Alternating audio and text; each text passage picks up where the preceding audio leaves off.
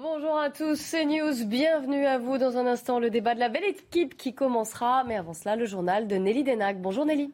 Bonjour à tous. Et on commence évidemment avec l'actualité politique. À dix jours maintenant du euh, second tour de l'élection présidentielle, Emmanuel Macron est en déplacement au Havre toute la journée. Le président candidat qui a été accueilli tout à l'heure par son ancien Premier ministre, vous le voyez sur l'image, Édouard Philippe, il est aussi le premier élu de la ville.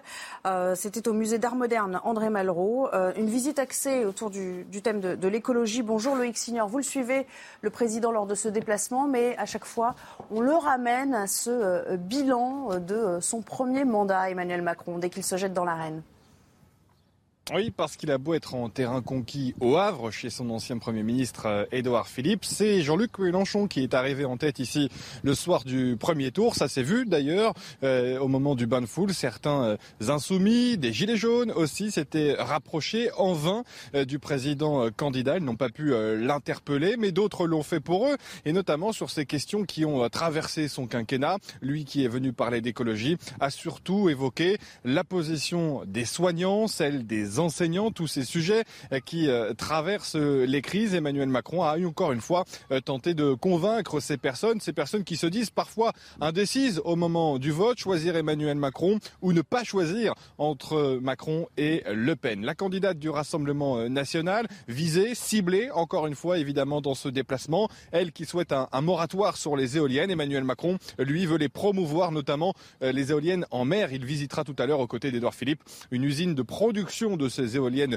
en mer, l'écologie évidemment aussi pour attirer encore une fois à lui les électeurs de gauche de Jean-Luc Mélenchon bien sûr, mais également ceux d'Anne Hidalgo ou encore évidemment de Yannick Jadot, le président de la République est dans ce musée. André Malraux, il donne une interview à nos confrères de France Bleu Normandie et il est aux côtés d'Edouard Philippe dont les tensions sont de plus en plus difficiles à cacher en coulisses. Officiellement, tout va bien dans le meilleur des mondes entre les deux hommes. C'est en tout cas ce qu'a dit le président de la République. Merci Loïc pour toutes ces précisions et merci à Charles Baget qui vous accompagne. Et puis notez que Marine Le Pen, elle est en déplacement dans le Vaucluse aujourd'hui. Elle y tiendra un, grand meeting à 18h. Ce sera euh, à Avignon, enfin 18h30, mais vous pourrez le suivre euh, dès 18h sur euh, notre antenne. 50e jour de guerre en Ukraine, un pays envahi par la Russie qui a annoncé hier la reprise des évacuations de civils via neuf couloirs humanitaires, et notamment depuis la ville assiégée de Mariupol. Les forces ukrainiennes qui se préparent toujours à la chute de cette cité stratégique. Enfin, pour faire face à l'invasion russe. Les livraisons d'équipements militaires s'intensifient. Au départ défensives, les armes militaires qui sont euh, livrées par les puissances occidentales sont de plus en plus offensives. Changement de stratégie résumé par Arthur Muriot. Des véhicules blindés, des missiles ou encore des drones. Tous ces équipements américains seront livrés à l'Ukraine. Le président Joe Biden a validé une nouvelle aide militaire à hauteur de 800 millions de dollars. Dans cette livraison, la Maison-Blanche parle de nouvelles capacités. Pour les spécialistes, cette artillerie lourde témoigne du changement de dimension de la guerre. Les Ukrainiens ont empêché la chute de Kiev. Maintenant, ils doivent vaincre la Russie à l'Est. Je pense qu'il s'agit d'un changement de politique et de la reconnaissance des outils nécessaires pour cela. Des véhicules blindés, de transport de troupes, mais aussi des hélicoptères sont répertoriés. Ce sont des armes totalement différentes. Les États-Unis ne sont pas les seuls à avoir opté pour la livraison d'équipements plus lourds à destination de l'Ukraine. La République tchèque a été la première à envoyer des tanks. L'Australie a livré des Bushmaster, un véhicule blindé de transport. La Slovaquie a quant à elle fait don de ses systèmes de défense aérien S-300 d'origine soviétique. En plus des 100 millions d'euros d'équipements militaires déjà fournis, la France, par le biais du ministère des Armées, annonce une nouvelle livraison. La liste précise n'est pas connue, mais Florence Parly évoque bien des moyens de protection et d'armement qui répondent aux besoins des Ukrainiens. Notez aussi que le renseignement français a un nouveau patron, la personne du général Jacques Langlade de Montgros. Il a été nommé à la tête du renseignement euh, militaire. Son prédécesseur, Éric Vidot, avait été évincé après euh, des insuffisances des services à propos de l'invasion russe en Ukraine. Et puis avant de terminer ce journal, on célèbre aujourd'hui le jeudi saint, le jeudi qui euh, précède Pâques. Il commémore pour les chrétiens l'institution par Jésus-Christ du euh, sacrement de l'Eucharistie. Et vous voyez sur euh, ces images, le pape François a célébré une messe pour l'occasion ce matin au Vatican. Voilà pour l'essentiel, c'est à vous pour le débat. Merci beaucoup Nelly et bienvenue sur le plateau de la belle équipe avec aujourd'hui, j'ai le plaisir d'accueillir Patricia Lémonière, Laurent Geoffrin, Jean Garrigue et Yvan Rioufol. Bonjour, bienvenue à tous les quatre au sommaire aujourd'hui.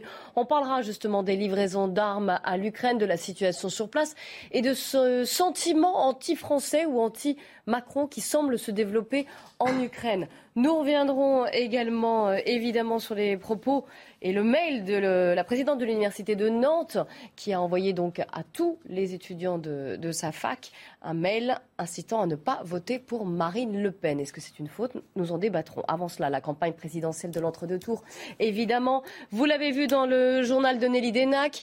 Marine Le Pen est à Avignon, euh, Emmanuel Macron de son côté est au Havre. Donc, je vous rappelle que c'est une, euh, mairie qui est détenue par l'ancien Premier ministre Édouard Philippe. Il a été accueilli par, euh, par Édouard Philippe d'ailleurs, même si, et Loïc Signon l'a précisé, la ville du Havre a voté en priorité pour Jean-Luc Mélenchon. Et il y avait quelques tensions. au moment d'ailleurs d'un des premiers bains de foule d'Emmanuel Macron au Havre. Écoutez, Écoutez ce qu'il a dit avec cet échange avec un enseignant. Donc, je vous dis, monsieur, monsieur. Les personnels, le nombre d'élèves par classe, Allez-y. laissez me parler, faites-moi poser des questions. mais non. Vous avez, vous avez une drôle, une drôle d'idée du débat citoyen. Oui. Ah, bah écoutez, vous savez, quelqu'un qui ne fait pas campagne pendant les deux mois de campagne qui est en Ukraine et qui est là juste parce qu'il y a Mme Le Pen qui en face qui fait campagne, la démocratie, non, parce que les électeurs ont voté. Hein. Les électeurs ont voté. Ça, c'est culotté.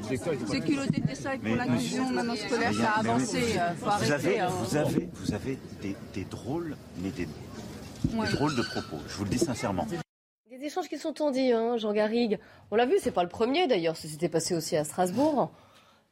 Non, euh, alors c'est vrai que Emmanuel Macron apprécie ce genre d'échange direct comme ça avec Il y va, en tout cas, les citoyens. Euh, C'était une manière de briser cette image de président euh, jupitérien un peu isolé euh, à l'Élysée qu'il a, choisi. Enfin, ça fait un bout de temps d'ailleurs. Ça, ça, ça, a commencé après la crise des Gilets jaunes et même peut-être même avant. Moi, je ne suis pas tellement favorable à ce genre de, dialogue parce que, très sincèrement, euh, euh, on tombe forcément dans une forme de, démagogie. Euh, on se heurte à des propos qui, il faut le reconnaître, justement sans démagogie, sont des propos pas très, comment dire, structurés de la part des, intervenants. En même temps, c'est Mais c'est souvent des cas particuliers. C'est souvent des Français qui lui disent voilà, moi j'ai des fins de mois difficiles, moi je suis inquiète pour les retraites, moi je suis. Enfin... On a tellement reproché au président de la Ve République et certains même le déploraient. Pompidou déplorait d'être complètement fermé au, palais de l'Élysée. On a tellement reproché de ne pas être à l'écoute des, Français qu'on a l'impression qu'aujourd'hui, il faut vraiment euh, aller comme ça en permanence. Mais euh, bon, je, moi, je, reste perplexe sur l'efficacité, si vous voulez, de, ça. Euh, efficacité démocratique et efficacité, alors en termes plus cyniques, d'image pour Emmanuel Macron. Mais je pense que c'est quelque chose qu'il apprécie. C'est clair, c'est quelque chose que personnellement il semble apprécier. Donc après tout, euh, pourquoi pas? Yvan Rioufol, vous paraissez plus sceptique, oui? Oui, on voit bien, on est dans la communication, donc il veut mettre en scène son courage et même son courage physique, parce que c'est vrai qu'il est à portée de baffe, comme on l'on dit. Il peut, d'ailleurs, il y a des affrontements qui sont toujours assez violents. Donc il on, veut, on va y venir d'ailleurs. Il veut, il veut montrer qu'il ne craint pas l'adversité, mais en même temps, euh, je trouve que cet exercice a des limites parce qu'il laisse très vite apparaître quelle est sa personnalité. Et je vois beaucoup toujours de morgue, de paternalisme et une, toujours une sorte d'attitude d'évitement en disant mais c'est pas moi, c'est vous qui ne comprenez rien, vous, vous, raisonnez mal, ça va pas dans votre tête, disait-il hier ou avant-hier à un autre qui lui parlait. C'est vrai que les gens lui il parle naturellement avec l'émotion qu'ils ont, et donc ce n'est pas très structuré. Et donc lui fait toujours en sorte de montrer que l'argumentaire n'est pas structuré. Naturellement, ils n'ont pas fait les nains, etc. Et donc je pense que ça le dévalorise, ça le dévalue. Il a toujours cette tendance à vouloir se rehausser en abaissant les autres. Mais ceci est, un défaut qui se voit. Donc moi, si j'avais, si un conseil à lui donner, ce serait peut-être d'éviter, en tout cas, de persévérer dans ces genres d'exercices. je ne sais pas s'il vous écoutera, mais... Nous, je ne crois pas. jamais Laurent Geoffrin, puis Patricia Lémonière pour terminer le tour de table. On ne peut pas lui reprocher à la fois de rester à l'Élysée et d'en sortir. Il faut choisir. Dès, lors qu'il en sort, il va rencontrer des gens qui sont pas Oui, c'est ce qu'a dit euh, Jean Garrigue. Oui. évident. Et je trouve qu'il a raison de faire ça. Et vous, et vous pensez pas que ça le dessert, ce qu'a dit Yvan Il faudrait qu'il sorte en, s'assurant qu'il n'y ait pas d'opposants elle ne parlait qu'à des convaincus. Alors tout le monde dirait, ah, c'est Potemkin, c'est la façade, c'est tout est organisé, etc.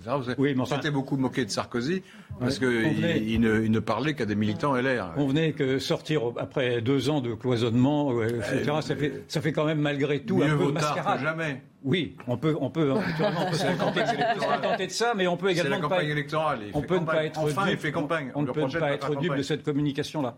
Patricia Lémonière. Moi, ce que je trouve, c'est qu'effectivement, il y a une. Enfin, je ne le reprochais pas de, sortir parce qu'effectivement, on lui a tellement reproché d'être enfermé. Là, il sort. Mais il aime aussi ce, contact. Hein. On, l'a toujours vu au cours de, tout le septennat. Ce qui est, du quinquennat. Ce qui est intéressant de voir, c'est que les gens l'interrogent sur son programme toujours lui demande des questions par mhm. rapport à son programme. Vous n'avez pas fait ci, vous n'avez pas fait ça, et ça, son bilan, et, ça, euh, vous auriez dû le faire, etc. Donc c'est sans arrêt la question du bilan effectivement qui, se pose dans cette interrogation face Peut-être que c'est normal pour un président sortant. Bah non, parce que lui, ah euh, il n'a pas eu le temps de faire son bilan parce que la campagne a été écourtée, et maintenant on sent qu'il a envie de faire son projet.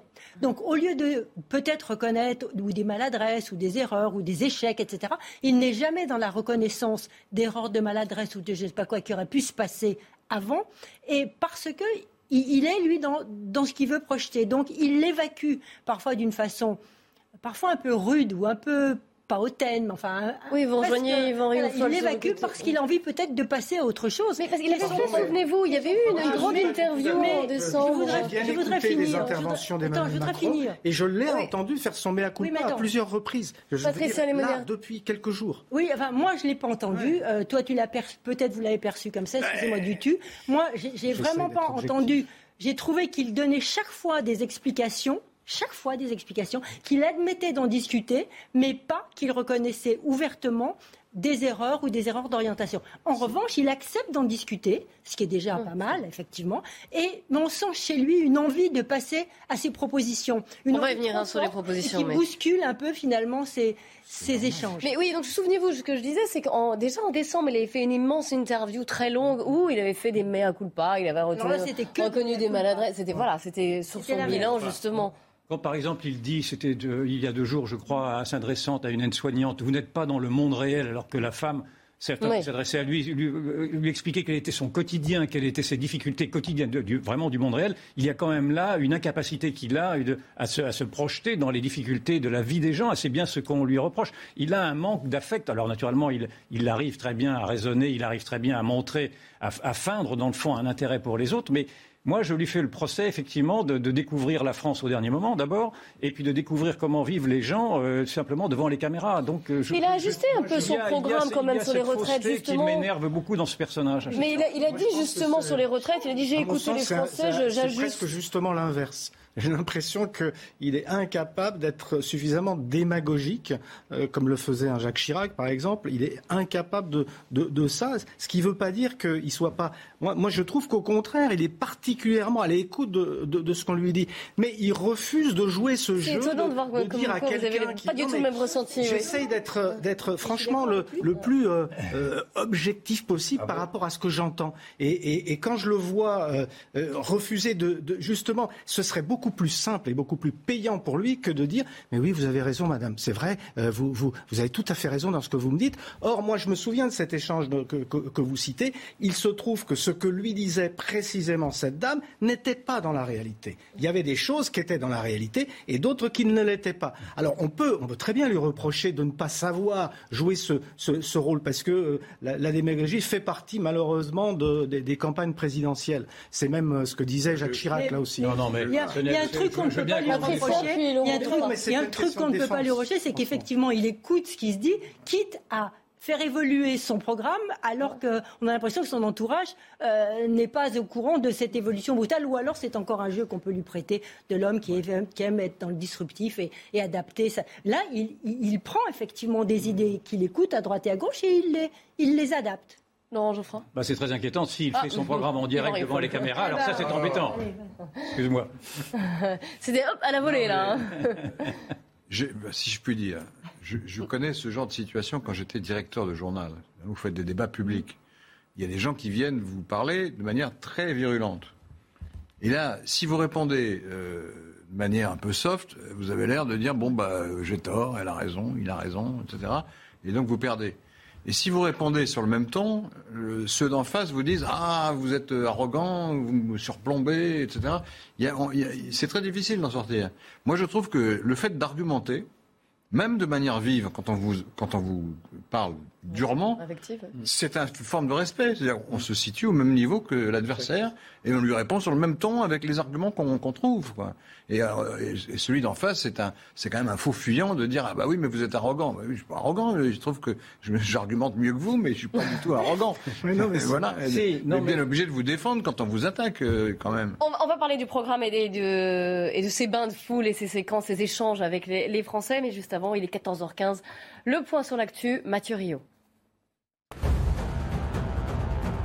C'est l'un des plus gros revers matériels de la Russie depuis le début de la guerre en Ukraine. Son croiseur Moskva, vaisseau amiral de la flotte de la mer Noire, a été gravement endommagé. Des autorités locales ukrainiennes affirment avoir tiré sur le navire avec des missiles. De son côté, Moscou assure que les dégâts ont été causés par une explosion de munitions à bord. En France, un hommage national sera rendu à Michel Bouquet aux Invalides, conformément aux souhaits de sa famille, annonce ce matin de l'Elysée. La cérémonie aura lieu le mercredi 27 avril. Michel Bouquet, ce géant du théâtre français, est décédé hier à l'âge de 96 ans. Jean-Yves Le Drian en déplacement éclair hier à Alger. Le ministre des Affaires étrangères français a été accueilli par le président algérien Abdelmajid Tebboune. L'objectif, relancer des relations bilatérales après une forte période de turbulence entre les deux pays. Des dossiers sensibles ont été évoqués comme la lutte contre le terrorisme ou encore l'approvisionnement en énergie face à la guerre en Ukraine. La campagne de l'entre-deux-tours avec, vous le savez, aujourd'hui Marine Le Pen qui est en meeting et en déplacement à Avignon. Le meeting d'ailleurs en fin de journée euh, sera à suivre en direct sur CNews. Vous voyez ici à partir de 18h30. Emmanuel Macron, lui, est chez son ami, ancien Premier ministre Édouard Philippe, au Havre avec des déplacements sur le port. Déjà déjà des échanges, on les a vus hein, avec les, les Français. C'est l'occasion aussi pour lui d'expliciter un peu mieux son, son programme, d'aller sur certaines lignes, et là, notamment sur l'écologie, puisque vous le savez, ce déplacement, il n'est pas anodin. C'est le Havre, et encore une fois, euh, c'est la vie de son ancien Premier ministre, mais pas seulement. Il veut également défendre les énergies renouvelables, particulièrement les éoliennes, puisqu'il va visiter la plus grande plateforme française pour euh, le conteneur, mais aussi l'usine de production d'éoliennes en mer, Siemens Gamesa. Voilà le programme d'Emmanuel Macron. Évidemment, il répond point sur point à Marine Le Pen, qui, elle, est farouchement opposée aux éoliennes. Écoutez Emmanuel Macron. Je sais qu'il y a des choses sur lesquelles on peut aller plus loin, sur l'écologie par exemple, et d'autres sujets, qui figurent dans des projets de candidates et candidats qui euh, n'ont pas franchi le premier tour, mais ont appelé à me soutenir. Je pense que c'est une bonne respiration. Alors l'écologie, c'est évidemment un clin d'œil aux électeurs, à la fois écologistes, à la fois, on va dire, de la gauche, en général. Est-ce que ce sera porteur ou pas? En tout cas, il, se démarque très clairement sur un certain nombre de thèmes, sa différence nette avec Marine Le Pen. Patricia Alemania. Oui, c'est deux, programmes euh, totalement, euh, totalement opposés. Euh, ce que moi, personnellement, je, peux regretter, c'est qu'il faille attendre cinq ans, finalement, pour en arriver là. parce que la France, sur le plan des éoliennes, qu'on soit favorable à l'établissement de champs maritimes d'éoliennes ou pas, ou pas, la France a loupé un virage technologique qui était l'industrie de faire de, de fabriquer des éoliennes, d'avoir une industrie capable de fabriquer des éoliennes, quitte à les vendre si on n'en veut pas ou à les implanter chez nous si on en veut. On a deux pays qui ont développé en Europe une industrie, sans parler de la Chine, et on est très en retard. Donc on attend cinq ans pour reconnaître qu'il faudrait quand même un peu industrialiser la France et être capable de, euh, de faire des éoliennes. Or, aujourd'hui, on va faire des éoliennes en, souvent en important. On va commencer, mais ce n'est qu'un début. Et on a beaucoup de retard. C'est, si vous voulez, au-delà du débat, je crois que c'est surtout ce, mhm. regret que j'ai de perte d'industrie une nouvelle fois en France. Et là, oui, vous avez déplacé un petit peu le. effectivement, le, ça fait partie du programme de la réindustrialisation de la France. Est-ce que cela peut plaire aux écologistes? Quoi donc? Là, le programme d'Emmanuel Macron, c'est... Plus que celui de Marine Le Pen. Évidemment, si on va là. Mais il, va, il faut qu'il qu'il convainque, et notamment les abstentionnistes, ceux qui vont préférer, qui vont se dire non, bah, je préfère dans ce cas, je préfère me. Le projet qui consiste à dire on va faire du tout nucléaire et on va s'en mettre uniquement à cette source d'énergie me paraît un peu court. il vaut mieux euh, ne pas mettre tous ses œufs dans le même panier, selon le dicton. Et, par ailleurs, les, les éoliennes en mer, s'ils ne sont pas trop proches des côtes, Bon, ça, franchement, c'est pas très gênant, c'est très loin. Dites ça aux pêcheurs. Des bâtons comme ça. Non, les pêcheurs ont des, problèmes. Enfin bon, il n'y en a pas partout des éoliennes. C'est un champ bien délimité. Moi, je, moi, je trouve que c'est une. Les éoliennes sont utiles. Il y a plein de pays européens qui ont beaucoup d'éoliennes et ils s'en plaignent pas.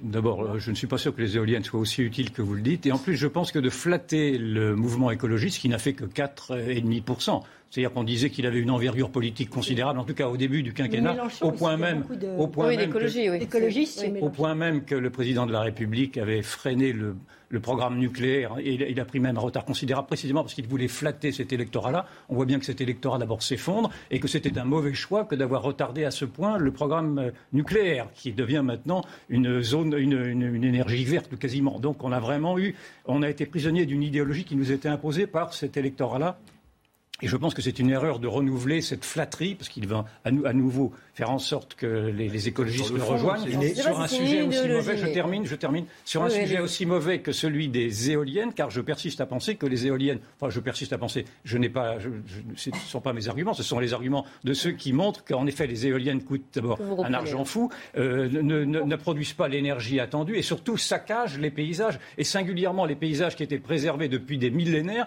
qui sont les paysages maritimes, parce que maintenant vous aurez des horizons marins qui vont être bousillés par euh, ces sortes de balais épouvantables.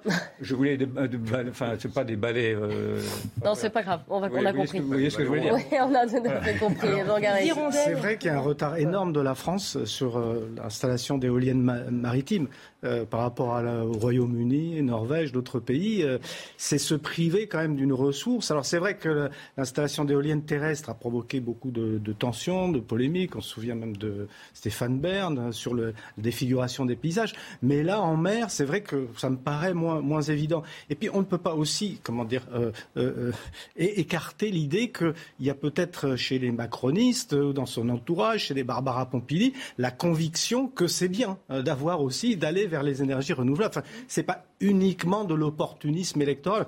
J'ose l'espérer, sinon ce sera désespéré de, de, la politique. Mais ah il est évident, il est évident que non mais il est évident qu'Emmanuel Macron euh, lorgne sur euh, l'électorat du premier tour de, de Yannick Jadot et de Jean-Luc Mélenchon. Mais enfin, il y a aussi quand même, il y a eu il y a des choses qui ont été faites depuis cinq ans. Pas assez, certainement, et certainement pas au goût des, écologistes, mais je pense qu'il y a aussi quand même la conviction qu'à côté du nucléaire, les énergies renouvelables sont aussi des énergies d'avenir. Je vais rajouter une chose, c'est que les, centrales nucléaires, c'est pas très joli non plus. Hein. Bah, non. Moi, je connais bien le Cap de la Hague, qui est un endroit absolument magnifique. Euh, il y a une crête, et sur la crête, il y a une énorme centrale. Euh, et donc, ça, défigure tout le, tout le paysage. Hein. Au-delà de, tout, au-delà de tout, il y a les rapports du GIEC, il y a un enjeu climatique qui est quand même majeur et auquel il faut bien répondre. Alors on peut répondre en se tournant la tête et en disant finalement on fait rien. Euh, mais c'est nos enfants et nos petits-enfants qui vont être impactés, sans même parler peut-être de nous. Ah et donc, je crois qu'il y a une urgence à y répondre. Et que pendant cinq ans, je trouve, et ça, c'est ce que je regrette, on n'y a pas répondu. Alors, on va marquer une pause et puis on continuera de parler de cette campagne de l'entre-deux tours, une campagne assez violente. Vous allez voir les images de militants qui interviennent dans, les meetings, notamment des deux candidats. Vous entendrez leur réaction. Et puis on reviendra euh, aussi sur cette euh, présidente d'université de Nantes qui a écrit un mail aux étudiants les invitant à ne pas voter pour Marine Le Pen. Faute ou non, on en débattra. Restez bien avec nous sur CNews. De retour sur le plateau de la belle équipe, la belle équipe aujourd'hui, Jean Garrigue, Yvan Rioufol, Laurent Geoffrin, Patricia Lémonière. Je vous ai réveillé, Jean, peut-être. vous êtes sursauté. je suis c'est bon ça. Je suis tout oui, euh, non, non, une belle équipe. Euh, mes camarades. en forme de notre débat. Notre débat, les thèmes à suivre dans la belle équipe. Nous reviendrons évidemment sur la guerre en Ukraine et puis sur ce sentiment anti-français, peut-être anti-Macron qui se développe sur place. Vous savez que Volodymyr Zelensky a, fait, adressé quelques reproches à la France et à Emmanuel Macron en particulier. Nous reviendrons aussi sur ce mail qui a été envoyé par la présidente de l'Université de Nantes à tous ses étudiants en leur demandant, en les incitant à ne pas voter Marine Le Pen dans une université qui est censée être un lieu neutre cela fait polémique. Nous verrons aussi les images de ces militants qui ont été évacués, qui, dans un meeting d'Emmanuel Macron, l'autre euh, dans un meeting de Marine Le Pen, une campagne chahutée, mouvementée, parfois violente. Nous y reviendrons. Mais avant cela, puisqu'il est 14h30, on va faire un point sur l'actualité avec vous, Mathieu Rio.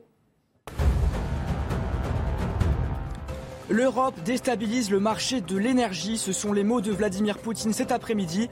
Le président russe veut réorienter les exportations énergétiques russes de l'Europe vers l'Asie. Je le cite, il faut partir du principe qu'à l'avenir, les livraisons vers l'Ouest vont baisser. Il faut donc réorienter nos exports vers les marchés au sud et à l'est. Fin de citation. En Ukraine, les couloirs humanitaires reprennent aujourd'hui pour évacuer des civils. Annonce de Kiev ce matin, neuf couloirs humanitaires sont prévus, notamment depuis la ville assiégée de Mariupol. Hier, les évacuations ont été suspendues pendant une journée. Kiev avait accusé les Russes de violer le cessez-le-feu. La Manche, désormais sous le contrôle de la marine britannique, la Royal Navy va prendre le commandement opérationnel de la mer à la place des gardes-côtes de la Border Force. Selon Boris Johnson, l'objectif est d'adresser un message clair aux conducteurs de bateaux. Si vous risquez la vie des autres dans la Manche, vous risquez de passer votre propre vie en prison. Fin de citation. Des images qui sont très diffusées, commentées sur les réseaux sociaux. Ça se passait hier lors d'une conférence de presse. J'ai dit meeting, mais pas du tout. C'est une conférence de presse de Marine Le Pen à Paris. Vous voyez cette militante qui avait, qui avait brandi une pancarte, on voyait dans un cœur Vladimir Poutine et Marine Le Pen, qui est donc exfiltrée de manière assez brutale, violence, euh, par les services d'ordre. Vous voyez ici les images. Et puis, là, c'était avant-hier à Strasbourg lors d'un meeting, Emmanuel Macron, des agents de sécurité qui évacuent des militants qui sont opposés à son programme. Euh, ils avaient crié Macron, n'oublie pas ton, ton quinquennat. Ils ont été sortis là aussi de manière assez musclée, vous l'avez vu. Emmanuel Macron a lancé un appel au calme d'ailleurs. Il a estimé que chacun a pu voter au premier tour. Euh, et il a voilà dénoncé évidemment ces violences et appelé au calme. Des images qui sont, je l'ai dit, très commentées, qui témoignent d'une certaine euh, violence, agitation, du moins. On va, on va en débattre. Je voulais juste vous faire écouter Marine Le Pen, c'était ce matin sur France 2 à ce sujet. Mais je trouve que déjà, ce qui devrait scandaliser, c'est qu'on euh, ne peut pas faire une campagne de second tour sans que des conférences de presse soient perturbées, sans que nous soyons agressés, sans que nous soyons menacés. je trouve que ce qui devrait Emmanuel Macron et vous Oui, tout le monde. Ce qui devrait scandaliser tout le monde, en fait, c'est ça. Elle a dit des choses très bien, c'est pas très grave, objectivement. Moi, j'ai l'habitude. Hein. Mais euh, tout le monde est un peu à cran, tout le monde est un peu sur les dents parce qu'on reçoit énormément de menaces. Et puis après tout, elle aurait pu aussi être armée, on ne sait pas. Vous avez eu peur? C'est un peu facile, mais pas du tout. Je n'ai absolument pas vu. J'étais beaucoup trop loin. Tout le monde s'est levé. Mais si vous voulez, je trouve que c'est un peu facile a posteriori de juger des réactions des gens dans une période aussi sensible qu'un second tour. Et quand il y a des menaces de violence, vous le savez, qui se multiplient à l'égard des candidats qui restent en lice. Alors, euh, Marine Le Pen qui fait évidemment référence aux façons musclées des services d'ordre d'évacuer ses militants, ça fait polémique. Hein. Je le disais, alors, Laurent Geoffrin, vous connaissez bien les campagnes présidentielles, vous en avez fait suivi beaucoup d'ailleurs, de nombreuses on va dire. Euh, est-ce qu'il y a toujours cette violence Est-ce qu'il y a quelque chose de nouveau là en 2022 Il faudrait faire des statistiques, je ne peux pas répondre, il y en a toujours eu. Du temps de Giscard même, il y avait, des, il y avait un service d'ordre très musclé et il y avait des gens qui il y avait des perturbateurs, donc ils étaient expulsés. En général, quand les gens commencent à hurler et empêchent l'orateur de parler, il y a un service d'ordre qui vient et qui, qui sort le, perturbateur, mais ce n'est pas non plus incompréhensible. Euh, on a l'impression globalement que les attaques contre les hommes politiques et contre les élus montent en agressivité et parfois en violence. Ça, c'est vrai. On l'a vu au moment des Gilets jaunes, en pleine crise, mais on le voit régulièrement, les permanences qui sont taguées avec des insultes, avec des, slogans extrêmement euh, vengeurs. on a beaucoup parlé de la violence contre les élus, des menaces de mort parfois, ou même des, des atteintes. Hein. Pandémie, On a eu des élus qui ont été attaqués mm-hmm. par des antivax. Enfin, c'est vrai que les, rapports sociaux, les rapports politiques se tendent. Et c'est inquiétant. Ça tient aussi au fait que, euh, pas Marine Le Pen euh, verbalement, mais Zemmour verbalement est extrêmement agressif, était extrêmement agressif. Alors bon, il a disparu, tant mieux. Mais, mais euh, pendant la, la, campagne de premier tour, les propos qu'il tenait D'ailleurs, il a réussi un tour de force. il a fait naître un, vote communautaire en France. On n'avait pas de vote communautaire jusqu'à présent. tous les immigrés se sont sentis attaqués, ou les gens d'origine étrangère, et ils ont tous voté comme un seul homme pour Jean-Luc Mélenchon, avec qui il ne partage pas du tout d'ailleurs les, les, idées pour l'essentiel. Hein. Donc, euh, Je dévie un peu le débat là sur le raisonnement. Hein ben, c'est pas un raisonnement, c'est un fait. Il y a eu un vote communautaire, c'est vrai. Oui, il y a eu un vote communautaire, mais il ne date pas de Zemmour. Il, s'était déjà observé avec, l'élection de François Hollande, c'est pas moi qui vais vous le rappeler. Euh, j'en reviens à la violence de la, de la campagne. Patricia Alémanière, votre sentiment euh, sur ces images et les, polémiques qu'elles suscitent Je crois que ça participe à ce que Laurent Geoffrin vient de dire, c'est-à-dire qu'il y a une désacralisation quand même du politique qui est en marche depuis, euh, plusieurs années. Et donc là, ça participe à ce mouvement euh, où les hommes politiques, qu'ils soient les candidats, ou qu'ils soient les maires, ou qu'ils soient les députés, effectivement, sont de plus en plus sujets euh, à attaques euh, verbales, physiques, etc.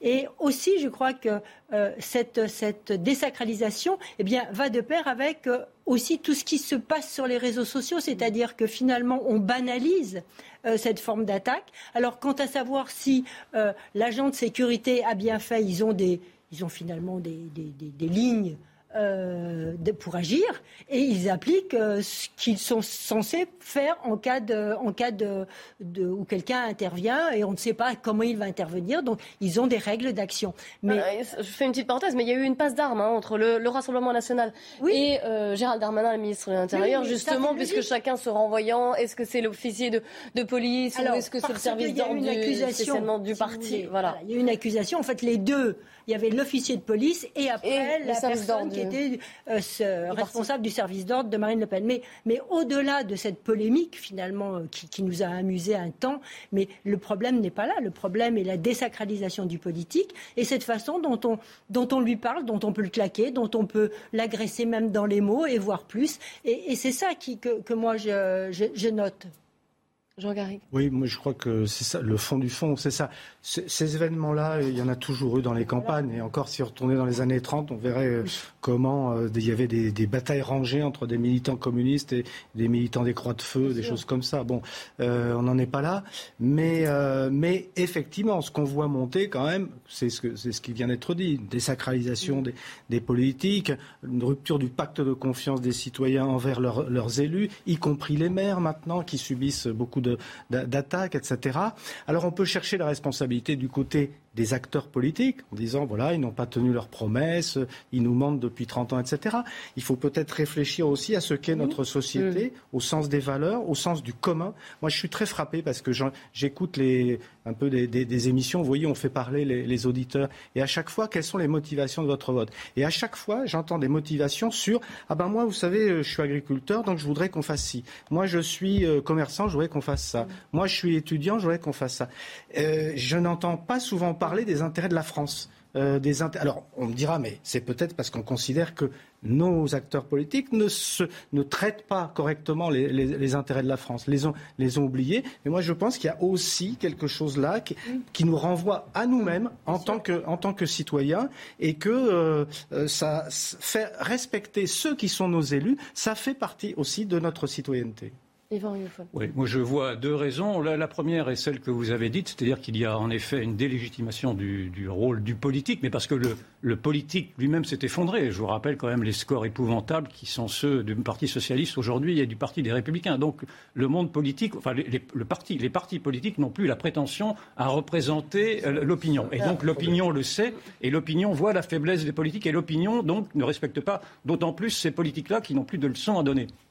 Mais il y a une deuxième raison que vous évacuez et qui, moi, me crève les yeux, c'est que cette violence est également alimentée par euh, celui qui s'en plaint, c'est-à-dire que euh, le président de la République lui-même, euh, Emmanuel Macron, en désignant son adversaire comme étant l'extrême droite, la lèpre qui monte, le populisme, vous avez des esprits faibles qui entendent par là que Marine Le Pen, aujourd'hui, c'est le nazisme, c'est le fascisme, c'est la violence et c'est la régression. Et donc, vous avez. Je vous rappelle que je vous ai montré des. Je vous... Oui, il a pas dit, il a parlé. Il a dit le vrai visage de l'extrême droite. Il y en a beaucoup dans ceux qui entendent ces ordres de parce que ces messages qui sont d'abord des messages idiots, parce que Marine Le Pen, parce que Marine Le Pen n'est pas d'extrême droite naturellement.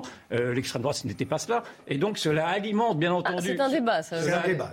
Non, bon, si vous voulez, il y a un débat. Enfin, bon, oui, oui, on a déjà parlé hier d'ailleurs sur ce plateau. Hein, je ne l'évacue pas, on en a parlé. Euh, Marcel Gauchet, hier ou qui a dit qu'en fait, Hier, elle, reprenait simplement le, programme du RPR, et ce qui me semble bien être la vérité. Mais en tout cas, de vouloir absolument montrer, désigner Marine Le Pen comme étant un fascisme qui vient, naturellement, cela excite les gens. Et quand vous avez une une scène comme celle-ci, qui est inutilement, inutilement, brutale, on ne traîne pas une femme par les, par les, bras, ça paraît évident immédiatement. Vous avez ensuite euh, le, message subliminal qui est de dire ben voilà comment se comportent les fascistes. Je vous rappelle quand même qu'il y a aussi, et je vous ai montré des images euh, du meeting d'Emmanuel Macron où les opposants également ont été de façon un peu musclée, évacués, exfiltrés des lieux. Donc c'était voilà, et c'était des deux côtés. C'est très bien que ça puisse être équilibré, mais enfin, oui, oui, c'est des deux côtés. On a vu des opposants. On ne fera pas le procès de fascisme en voyant cet homme tiré par les bras pas fait, on n'en a pas parlé. Là, c'est vous qui avez monté ici sur ce plateau. On n'a pas parlé de. J'ai regardé hier la manière dont on présentait ces images-là. C'était pour alimenter le fait que Marine Le Pen pour représenter un danger pour la démocratie. Donc, en tout cas, sur ce plateau, ça n'a pas été fait imputer la responsabilité à la violence qui monte aux propos d'Emmanuel Macron, ça me paraît un tout petit peu quand même euh, un petit peu exagéré. J'ai bien compris que vous vouliez effectivement trouver des circonstances atténuantes à Emmanuel Macron. Non, mais moi je, je, mais non, cherche, comme vous dit, comme vous tout à l'heure avez dit que vous étiez objectif, j'essaie d'être objectif. des circonstances exténuantes à Emmanuel Macron. Ah non, permettez que, que je n'entre pas dans, dans, dans, ce jeu et que je reste dans mon, mon statut et mon, mon rôle d'historien qui essaie d'observer les choses.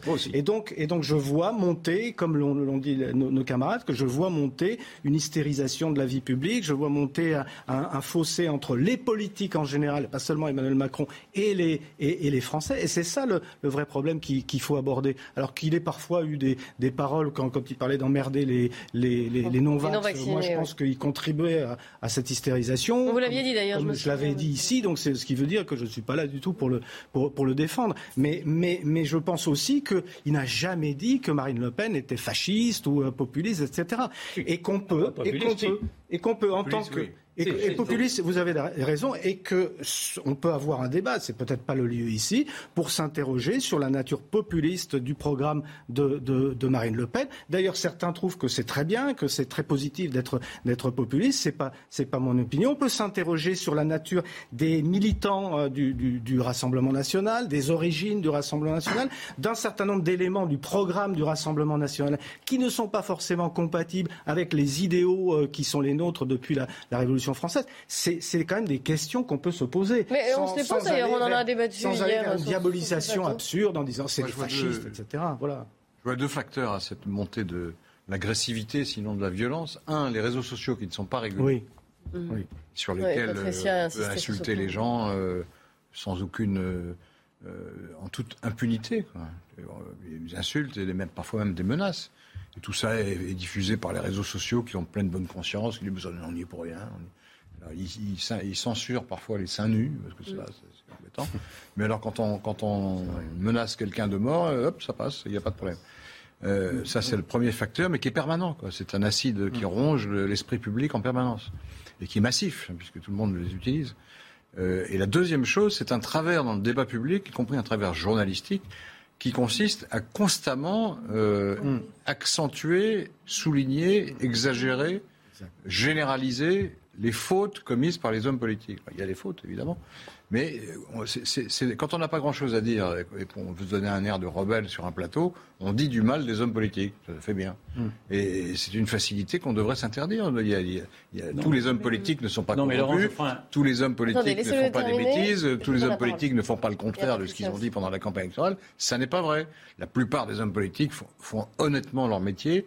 Les députés essayent de faire les lois et de répondre aux électeurs et les ministres et les, gouvernants. Après, on peut avoir des, divergences politiques, mais on les, on, les attaque pas politiquement. On les attaque personnellement sur le fait que vous êtes nuls, vous êtes des menteurs, vous êtes des corrompus, etc. À force de dire ça, les gens n'ont plus aucun respect et de manière injuste. Vous oubliez tout de même l'énorme responsabilité des hommes politiques eux-mêmes qui rentrent dans ce jeu que vous dénoncez. Je dénonce bien avec, mhm. avec vous bien volontiers, effectivement, cette hystérisation, mais les hommes politiques sont dans ce monde-là aujourd'hui. Ils, sont, ils alimentent eux-mêmes. J'entendais par exemple M. Darmanin reprocher à, Mme Le Pen, encore pendant de parler d'elle, mais je ne suis pas pour la défendre, qu'elle allait, qu'elle allait, faire mourir, qu'elle allait faire mourir des pauvres. Ça nous aurait vous surpris. Compte de la, de, la bêtise à laquelle on, a, on, on, arrive aujourd'hui. Et d'autre part, quand vous dites que ce sont les réseaux sociaux qui, qui alimentent ceci, je ne suis pas et que vous réclamez à nouveau la censure des réseaux sociaux, je suis désolé, mais les réseaux sociaux. Qui soit soumis à la loi commune. La loi commune, pour vous, ça veut dire qu'il faudrait, il faudrait censurer ceux qui. Oui, ce qui est, les appels au meurtre et les insultes, et les insultes racistes, appels au meurtre, d'ailleurs, sont déjà censurés. Vous ne pouvez pas oh. faire passer des appels au meurtre. C'est pas appliqué, c'est pas appliqué. Mais non, mais euh, ce vous dites n'est pas, n'est pas exact. Et donc, il faut au contraire. Ah bah, on vous renvoie au procès de la, jeune Mila qui a été euh, menacée, insultée. Euh, je vous renvoie au procès à l'affaire de la jeune Mila qui a été insultée. Si on doit menacée de mort. C'est grâce aux réseaux sociaux aujourd'hui que le débat peut s'ouvrir l'ouvrir davantage. J'ai pas dit qu'il fallait fermer les réseaux sociaux. Si le débat n'était donné simplement que par les médias traditionnels, par la presse, par la presse écrite notamment, mais vous ne. Vous mais moi, Patricia Lémonière, Patricia Lémonière avant la Vous pouvez dire ce que je n'ai pas dit. J'ai pas dit qu'il fallait les censurer.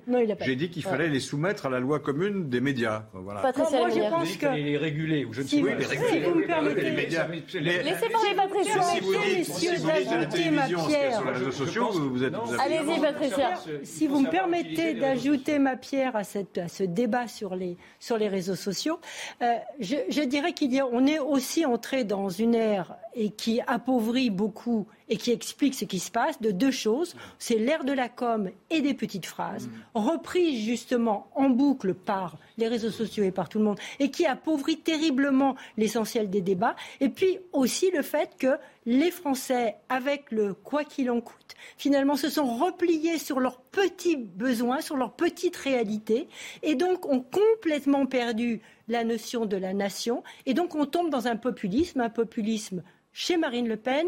Et parfois, on a cette senteur du populisme aussi chez Emmanuel Macron. Trois ans moins le quart, le rappel des faits. Mathieu Rio. Je parle de senteur. Des tensions devant l'université de la Sorbonne à Paris. Des manifestants ont lancé des tables et des chaises sur la police. À l'intérieur, des étudiants ont bloqué l'université pour alerter sur les questions écologiques et sociales dans l'entre-deux-tours de la présidentielle. Selon nos reporters sur place, il y a encore actuellement des tensions à l'extérieur sur la place de la Sorbonne entre manifestants et policiers. Après 150 cas de salmonellose en Europe à cause de certains chocolats Kinder, le groupe Ferrero se défend d'avoir tardé à réagir. Selon les agences sanitaires de surveillance européennes, le premier cas détecté remonte au 21 décembre 2021 au Royaume-Uni, sans aucune réaction du confiseur jusqu'à mars. La direction de Ferrero affirme n'avoir été alertée que le 30 mars par les autorités britanniques. En Allemagne, un réseau de la mouvance anti-vax a été démantelé par les autorités. Ses membres envisageaient d'enlever le ministre de la Santé allemand, Karl Lauterbach. Le ministre social-démocrate s'est dit bouleversé. Selon lui, cela montre que les protestations contre les règles anti-Covid se sont radicalisées. Le débat reprend dans la belle équipe. Euh, la campagne de l'entre-deux-tours, mais à travers un autre prisme. Je ne sais pas si vous avez vu cette affaire. La présidente de l'Université de Nantes qui appelle à faire barrage au Rassemblement national. Elle a envoyé un mail à tous les étudiants de, l'Université de, Nantes et aux, enseignants aussi d'ailleurs, enfin tout le, tout le personnel. C'est une professeure de droit privé, cette présidente de l'Université de Nantes. Évidemment, cela fait débat. Jean-Michel Decaze. La lettre de la présidente de l'université est tombée dans les boîtes mail des profs et des étudiants hier à 15h15. J'étais assez surprise quand même de recevoir ce mail. On n'a pas pour habitude de recevoir des, mails personnels de sa part. Karine Bernot appelle, je cite, solennellement à voter le 24 avril pour faire barrage à l'extrême droite et donc au Rassemblement national. On doit se faire chacun notre, notre idée. Et ouais, je pense que ça ne devrait pas être euh, influencé par des gens qui, sont, euh, qui ont un peu de pouvoir euh, ça manque de neutralité, je pense. À l'université, on est quand même censé être, euh, voilà, euh, on va dire neutre, euh, religieusement, politiquement, etc. mais en même temps, voilà, je trouve ça plutôt bien de savoir se positionner. Et, en soi, c'est juste un avis qui est lancé et à, à, nous de le prendre ou pas le prendre, en fait. Mohamed est algérien. En troisième année de commerce international, il parle d'un message venant du cœur. Elle est beaucoup plus proche des, des étudiants, etc., des gens étrangers qui viennent, qui rencontrent des difficultés, etc. Donc je pense qu'elle avait par rapport à ça, c'était plus un choix de cœur. La présidente a-t-elle eu peur que les jeunes qui ont voté Mélenchon au premier tour votent blanc ou ne se déplacent pas? C'est l'autre grande question que se posent les étudiants. Jean-Garry, vous enseignez à l'université. Est-ce que vous auriez été, pas celle-là, hein, pas celle de Nantes, mais est-ce que vous auriez été choqué de recevoir un, tel mail? Oui, oui, bien sûr. Euh, j'ai été, enfin, on m'a formé pour euh, être euh, que mes enseignements soient neutres. Et moi qui enseigne l'histoire politique, croyez bien que à plusieurs reprises j'aurais pu être tenté d'exprimer, mais, mais jamais je ne me suis permis d'exprimer la moindre idée, le, moindre soupçon de parti pris dans mes choix politiques et encore moins électoraux. Et donc, euh, je suis très, très choqué que euh, quelqu'un en plus qui exerce des responsabilités administratives, euh, vice-présidente d'université, qui est astreinte à la neutralité, qui utilise le, mailing de, de l'université. Patricia me disait qu'un article de cette université stipule qu'elle n'a pas à, le faire. Donc évidemment, c'est extrêmement choquant et puis et, sans doute contre-productif. Est-ce que Frédéric Vidal, la ministre de l'enseignement supérieur, devrait devrait dénoncer et devrait oui Je le pense, bien sûr, bien sûr. Oui, Laurent Geoffrin? Je trouve que cette dame a raison dans ses idées, mais qu'elle a tort dans sa méthode. c'est bien résumé. Ok, Yvan Rioufol. Euh, non, mais ça veut dire qu'il y a une part d'idéologie. Oui. Du, peu d'écho de cette affaire, parce qu'effectivement, c'est un véritable scandale. Ce n'est pas tout à fait étonnant quand on a bien compris, en effet, que l'université était devenue depuis très longtemps, d'ailleurs, un outil d'endoctrinement, et singulièrement d'endoctrinement de la gauche. Mais là, d'avoir ce parti pris ouvertement pris, pris pardon, par euh, une présidente d'université pour appeler à exclure tout un courant de pensée, c'est-à-dire pour favoriser une pensée obligée, une pensée unique. C'est, d'abord, c'est tout à fait contraire à ce que, pourrait, ce que doit être une université. Malgré tout, dans une université, on y, on y est ouvert au choc des idées, au choc des cultures, enfin, au, choc de la contradiction, bien entendu. Et là, de vouloir imposer, d'ailleurs, c'est quasiment fasciste, enfin, c'est totalitaire, c'est, procédé, de vouloir dire que. Peut-être qu'on bah, vous n'êtes pas modéré dans vos vocabulaire, en tout cas. C'est, un procédé totalitaire. Quand, vous, quand vous excluez une partie de la population, 45% de la population ou 50% de la population, parce qu'elle ne représente pas ce que vous, ce que vous voulez penser. Elle n'exclut pas, elle insulte. Si elle, si, elle, dit pour faire barrage à l'extrême droite. À l'extrême droite, maintenant, c'est 45 ou 50 de l'électorat français. Donc ça veut dire que c'est un procédé fascistoïde, un procédé totalitaire. Mais simplement, la gauche ne dit rien. Euh, Geoffrin dit bah oui, en fait, on comprend à peu près. Euh, naturellement, ça ne se fait pas. C'est pas ça. C'est pas convenable. Il a dit que non. Si vous avez votre méthode est fasciste. Non, vous avez dit que c'était pas tout Ce plateau est fasciste. Non, mais prenez conscience plutôt que d'en rire prenez conscience quand même de. Ah, mais je pense que tout le monde le prend au sérieux. Excusez-moi, mais tout le monde autour de la gauche, la gauche voit du fascisme partout. Peut-être qu'elle en voit quand ce sont des porte-paroles de sa propre pensée qui excluent les autres. Vous partez dans votre dans votre euh, discours, mais vous oubliez que sur cette table, tout le monde a dit oui. autour ah, jusqu'à présent, je me joins au concert Ne vous sentez pas vous visé particulièrement. Laurent Geoffrin lui-même a dit qu'il condamnait lui-même. vous voyez Si Geoffrin l'a dit, vous l'a rassuré. Ce gauchiste. Il y a une unité autour de cette table pour condamner la méthode. En revanche, attendez, on va laisser terminer, je vous donnerai là. S'il vous plaît, une seconde. Euh, en revanche, autour de... Mais oui. Je n'ai pas le coffre, effectivement. Mais euh, l'association, une association des universitaires qui regroupe, qui est une association de 1901, la veille, avait pris position, parce que c'était une association, pour appeler effectivement à un vote anti-Marine Le Pen, pro-Macron. C'était une association de 1901 qui regroupe des présidents d'universités, des universitaires, etc. Une association puissante dont je n'ai pas le nom des... précisément, là je l'oubliais, mais elle a le droit.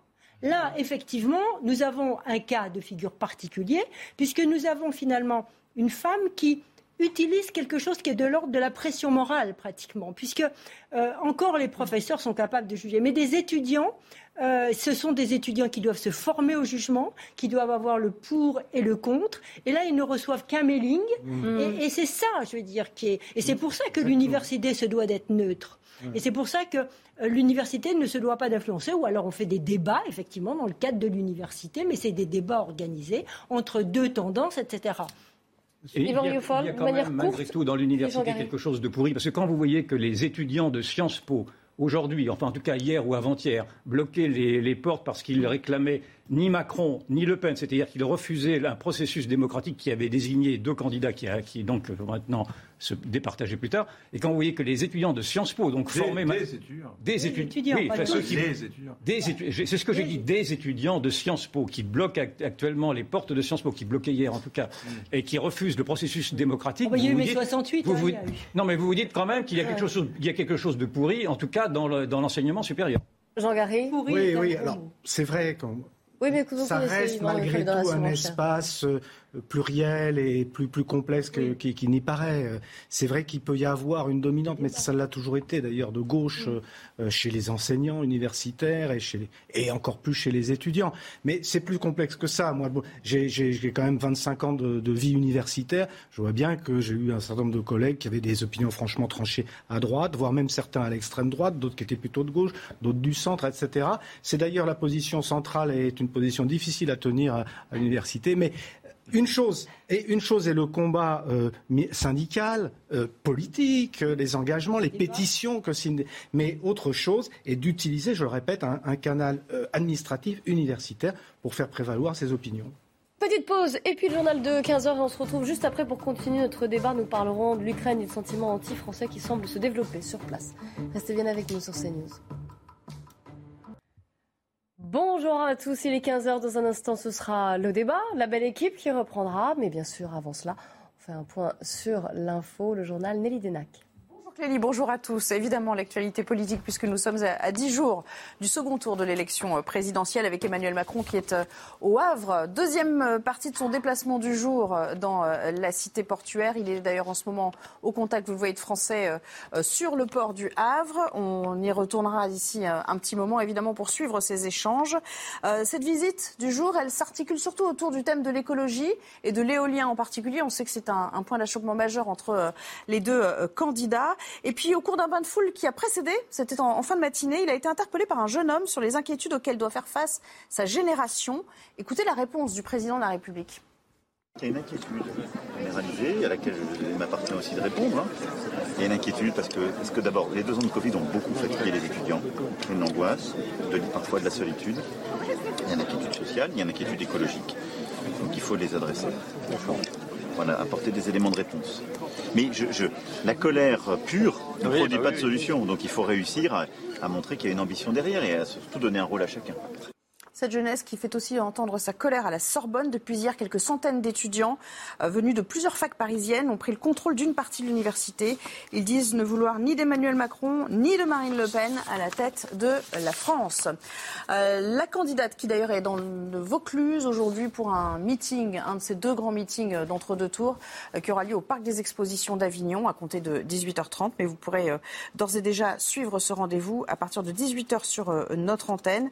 On annonce 4 à 5 000 militants du Rassemblement national sur place. Un mot de l'actualité internationale avant de refermer euh, ce point info. Vladimir Poutine a appelé aujourd'hui à réorienter les exportations énergétiques russes de l'Europe vers l'Asie. Selon lui, les Européens qui veulent déstabiliser le marché en voulant se passer d'hydrocarbures russes. Pourtant, le pétrole et le gaz russe continuent de couler vers l'Europe depuis le début de la guerre en Ukraine, assurant d'importants revenus à Moscou. Voilà pour l'essentiel.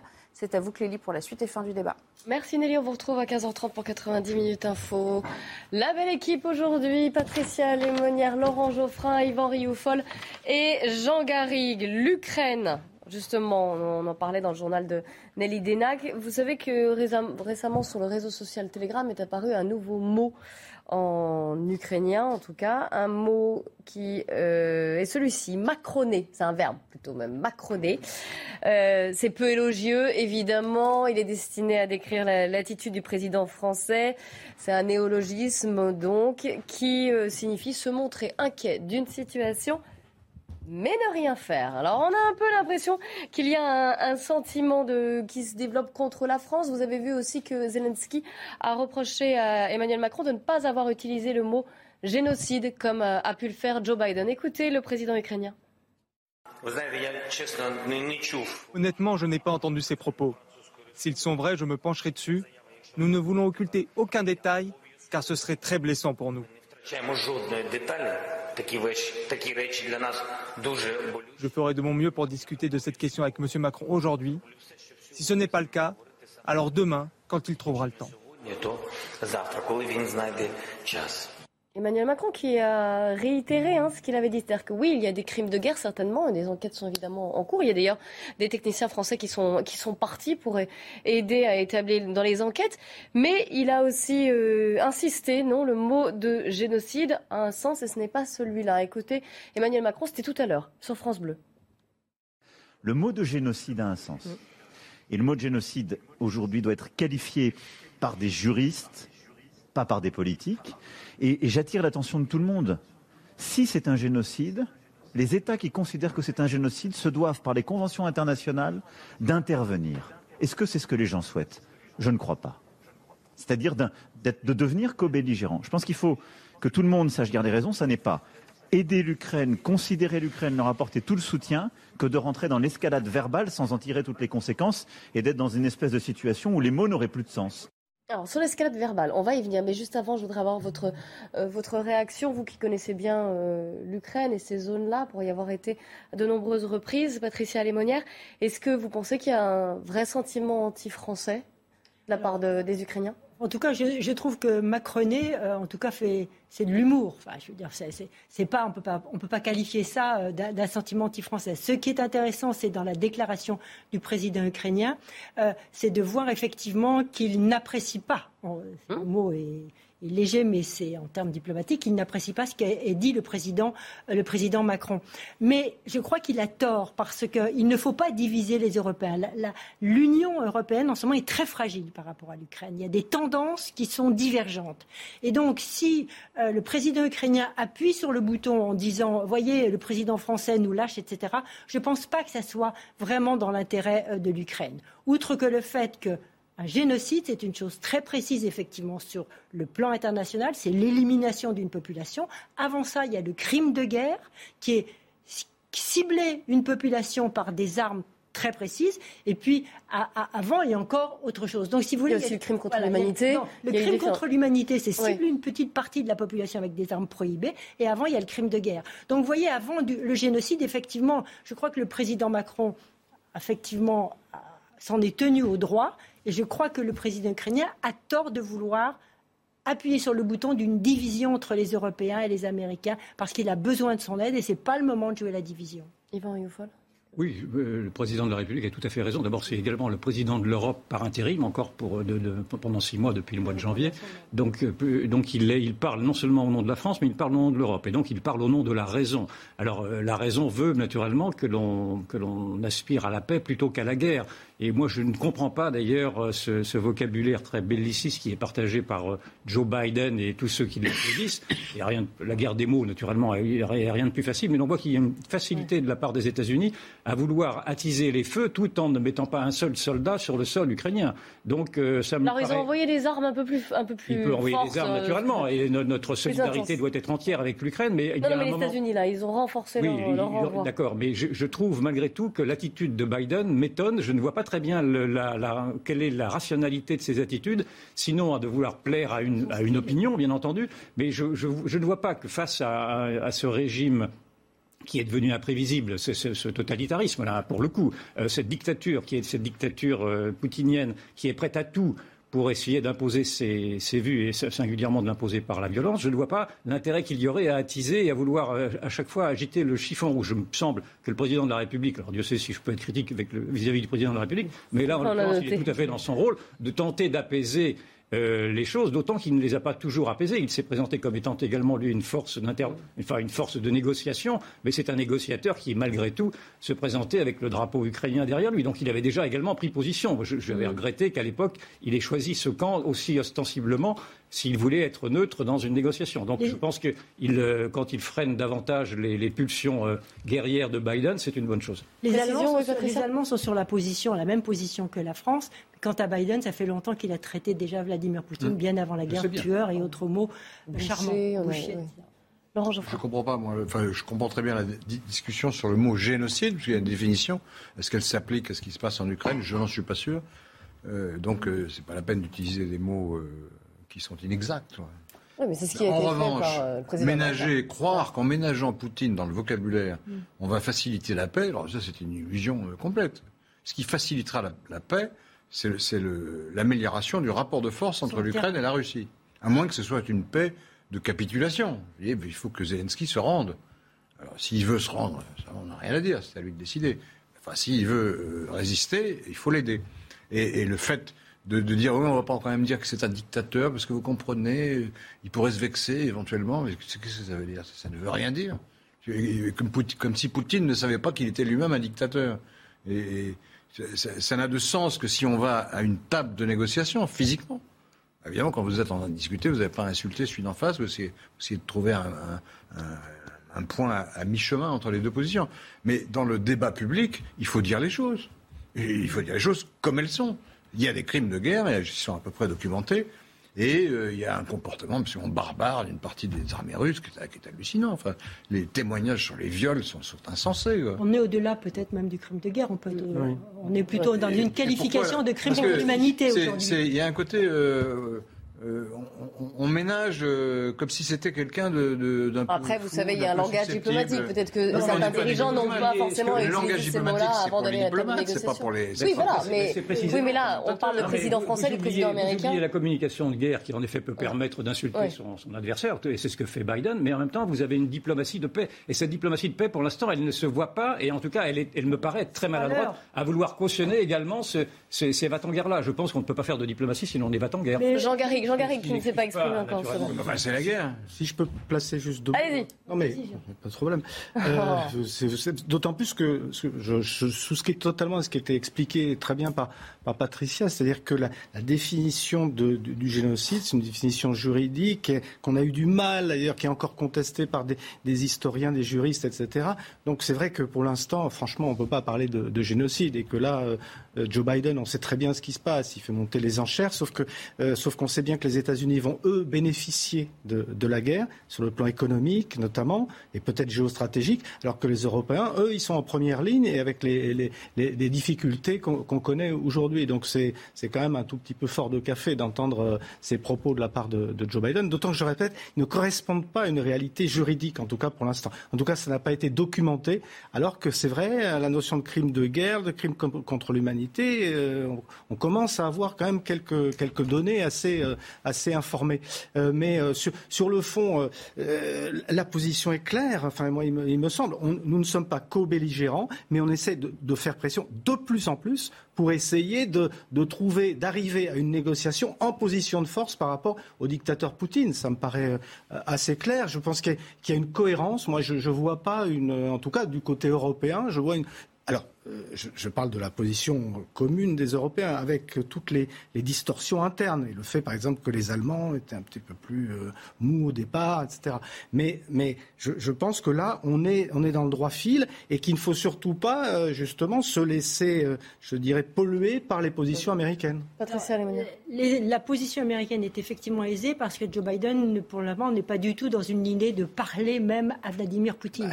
Ce qui était quand même la position du président français qui voulait garder oui. cette porte ouverte. Et donc, pour garder cette porte ouverte, même si aujourd'hui elle n'est pas ouverte, il préfère, j'imagine, ne pas envenimer les choses. Mais par rapport au président ukrainien, il faut dire qu'il y a un petit différent quand même. Oui. Euh, le président français était entendu en Ukraine bien avant la guerre depuis très longtemps. Les Ukrainiens voulaient que Emmanuel Macron aille en Ukraine et Emmanuel Macron n'était jamais allé en Ukraine. Il a fallu attendre pratiquement le début des hostilités et, et qu'on soit aux portes de la guerre pour qu'enfin il se déplace à Moscou mmh. et après en Ukraine. Donc, si vous voulez, euh, Vladimir Zelensky euh, Vladimir... a un petit euh, ressentiment à l'égard du président Macron qui peut s'exprimer par, par ce, cette, mmh. ces déclarations. Est-ce que et, tu ne crois pas que s'il veut être justement un intermédiaire, il est obligé aussi, quelque Emmanuel part, Macron, dans la négociation, de ménager Poutine Bien sûr, c'est ce que En tout cas, le gouvernement a rappelé toutes l'aide qui avait été fournie euh, à l'Ukraine oui, depuis le début de la guerre. Aide, oui, oui, écoutez Gabriel Attal. du temps hein, avant de la fournir. Nous avons évidemment accompagné l'Ukraine aussi s'agissant des équipements de défense. Je peux vous donner un chiffre qui n'avait pas été donné euh, jusque-là. La totalité des livraisons d'équipements militaires à l'Ukraine ces dernières semaines, depuis que le conflit euh, a démarré, s'élève à 100 millions d'euros par la France. Et je veux rappeler aussi que depuis 2014 et le début de ce euh, conflit euh, militairement, la France a été le premier fournisseur d'armes en direction des Ukrainiens.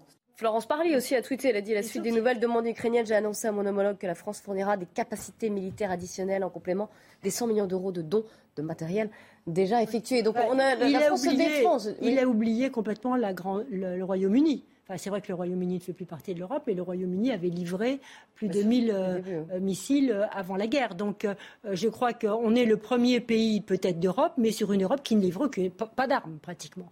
Et, et quand euh, les Ukrainiens nous ont appelés à l'aide en début de la guerre, on avait effectivement euh, depuis deux trois mois tout, la tension montait, on avait le catalogue qu'ils nous avaient envoyé, on était encore en train de l'étudier. Donc euh, voilà, on s'est mis dans la partie, on s'est mis un peu lentement, même si on avait envoyé. Donc les reproches faits par, les, par Volodymyr Zelensky ils sont, peuvent être justifiés. voilà, il y, a un différent entre nos deux pays malgré tout. Il ne faut pas le minimiser. Maintenant, on participe à l'effort de guerre, mais le gros effort de guerre est effectivement américain parce que ce dont ont besoin les Ukrainiens aujourd'hui, c'est de l'artillerie lourde, c'est des chars et c'est des tanks. Et est-ce que ces chars et ces tanks vont être acheminer sur le front du Donbass temps C'est toute la question. Aujourd'hui, c'est une, pour cette fameuse deuxième guerre qui s'annonce, c'est une course de vitesse. On va continuer d'en parler, mais on fait le point à 15h15 sur l'actualité. Mathieu Rio. Elon Musk propose de racheter 100% de Twitter pour 43 milliards de dollars et promet de sortir l'entreprise de la bourse. Le patron de Tesla et SpaceX indique qu'il s'agit de sa meilleure offre et de son offre finale. Suite à cette annonce, l'action du réseau social a bondi de 11%. L'entreprise Twitter a annoncé qu'elle allait examiner avec attention l'offre d'achat du milliardaire. Au Festival de Cannes, un cinéaste russe participera finalement à la compétition en mai prochain. Les organisateurs avaient annoncé début mars qu'ils n'accueilleraient pas d'artistes russes à moins qu'ils soient en rupture avec le régime de Vladimir Poutine. C'est le cas de Kirill Serebrennikov. Il concourra avec son film historique autour du compositeur Tchaïkovski. Les Français pourront rendre un dernier hommage à Michel Bouquet, ce géant du théâtre français disparu hier à l'âge de 96 ans. Un hommage national sera rendu aux invalides conformément aux souhaits de sa famille. C'est ce qu'a annoncé et précisé l'Élysée ce matin. La cérémonie aura lieu le mercredi 27 avril. Donc la question qui se pose si on reprend notre débat sur la guerre en Ukraine, est-ce que la France en fait suffisamment pour aider les Ukrainiens? Moi, je trouve que l'Europe n'a pas vraiment à rougir de sa position. on avait dit de l'Europe qu'elle était pusillanime, qu'elle était désarmée, qu'elle était pacifiste, ce qui est vrai. Mais on a vu malgré tout que si l'Ukraine gagne malgré tout l'Ukraine perdra la guerre, pardon de faire ce raccourci épouvantable, mais l'Ukraine perdra la guerre parce que la, force russe est, colossale. Mais malgré tout, la, mais, malgré tout la Russie a, reculé très singulièrement dans ses objectifs de guerre. Donc elle a également, d'abord, elle a perdu la guerre de l'image, elle a perdu la guerre de la communication, elle a perdu la guerre morale, et dans sa stratégie guerrière, elle n'a pas, pas atteint ses buts. Donc elle a un peu perdu aussi, même si l'histoire montre, enfin, a, priori, même si l'on n'imagine pas. On verra, soyons prudents quand même. Ce, là Mais si l'Ukraine a réussi malgré tout à freiner l'offensive russe, c'est bien parce qu'elle a été armée par les États-Unis, vous l'avez dit, mais également par, l'Europe, par la France, par la, Grande-Bretagne et par tous les autres pays. Donc l'Europe, euh, malgré tout, s'il y, avait un élément positif à retirer, si je puis dire, de cette tragédie, ce serait effectivement que l'Europe s'est réveillée un petit peu de sa léthargie et de son somnambulisme. Je, vous dis ça parce que je vous rappelle que la définition du verbe, donc du néologisme macroné inventé par les Ukrainiens, ça veut dire se montrer inquiet d'une situation mais ne rien faire oui, mais ça, c'est une accusation. On comprend que ça puisse être la position de Zelensky, euh, qui est dans l'outrance, forcément, pour le, essayer de trouver des, alliés. Que le général de Gaulle, euh, c'était un peu la même chose. Les, Roosevelt et Churchill le trouvaient excessif, excité, tout ce que vous voudrez. Mais, euh, mais de, manière objective, les Européens la présidente de l'Union européenne ont été quand même là euh, dans, une attitude quasi exemplaire, je trouve, par rapport à, l'aide et justement à cette victoire morale, politique, communicationnelle. Je pense que là, le, rôle, a été, le rôle a été joué. C'est vrai qu'une nouvelle, nouvelle guerre commence. Après ça, c'est encore autre chose et qu'il faudra sans doute euh, aller plus loin dans l'effort militaire, dans le soutien militaire euh, aux, Ukrainiens. Mais en tout cas, là, je pense que les, accusations de, comment dirais-je, d'inertie sont, quand même très, très outrés. Laurent Geoffrin Moi, je trouve que l'Europe s'est effectivement plutôt comportée honorablement. si on résume, il n'y a qu'une seule politique possible, c'est aider le plus possible les Ukrainiens sans déclencher un conflit direct entre les, armées occidentales ou celles de l'OTAN et la Russie. C'est ça le, comment dire, le, dilemme dans lequel on se trouve. Donc, est-ce qu'on en fait assez? À mon avis, non. On pourrait être plus dur encore sur les sanctions. On pourrait fournir aux, Ukrainiens des, matériels plus sophistiqués. Enfin, c'est en cours, ils sont en train de le faire. Enfin, on, aurait pu en fournir encore, encore plus de manière à ce qu'ils puissent se défendre. Mais c'est subordonné aussi à leur volonté. On ne va pas se battre jusqu'au dernier Ukrainien. Si les Ukrainiens veulent se battre, c'est leur affaire. S'ils veulent résister, ils résistent. Et c'est ce qu'ils font et ils nous demandent de l'aide. Donc il faut les aider le plus possible, sans déclencher une guerre avec Poutine. Voilà. Merci à tous les quatre d'avoir participé à ce débat. On se retrouve demain dès 14h. Et en attendant ces 90 minutes info, Nelly Denac et ses invités, elle va revenir évidemment sur la campagne de l'entre-deux tours et le déplacement d'Emmanuel Macron au Havre. Aujourd'hui, vous verrez notamment une séquence assez tendue, un échange entre euh, le candidat et un enseignant. Et puis bien sûr à suivre sur CNews, n'oubliez pas le meeting de Marine Le Pen, ce sera à 18h30 depuis en direct d'Avignon. À demain.